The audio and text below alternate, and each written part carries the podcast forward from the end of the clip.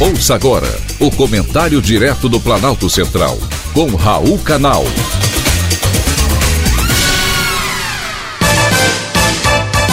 Queridos ouvintes e atentos escutantes, assunto de hoje: o desemprego diminuiu. Hoje eu tenho uma boa notícia para dar a vocês. O desemprego diminuiu. Pela primeira vez, houve um recuo de 14,3% no último trimestre do ano. Mesmo assim, ainda são 14 milhões de desempregados no país. O número continua muito alto. É, mas pelo menos uma luz no fim do túnel começa a surgir.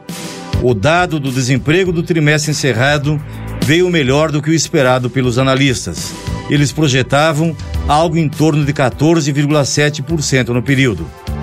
Para se ter uma ideia, conseguiram emprego no período 2 milhões e 300 mil brasileiros. Também pode ter ocorrido o retorno das pessoas que estavam afastadas, além do crescimento da procura por trabalho. Foram 384 mil trabalhadores que conseguiram emprego formal com carteira assinada. E sabem qual setor houve maior índice de ocupação? Na construção civil, com alta de 10%, seguido do comércio, agricultura e indústria. É triste ver que a pandemia continua causando impacto negativo no mercado de trabalho. Mas uma coisa é certa: o emprego se recupera, a vida não. Sei que muitas famílias viveram e ainda vivem situações difíceis, mas muitas vezes é na adversidade que descobrimos talentos que não sabíamos que existiam. Além disso, é preciso fé e otimismo.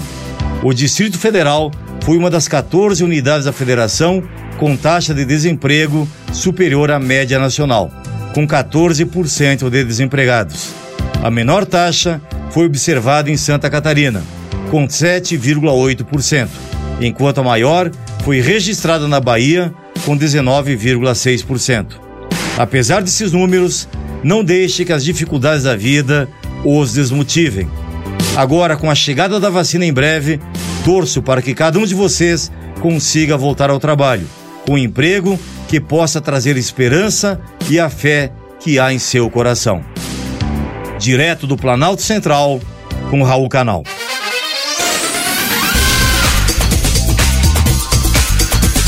Acabamos de apresentar o Comentário Direto do Planalto Central, com Raul Canal.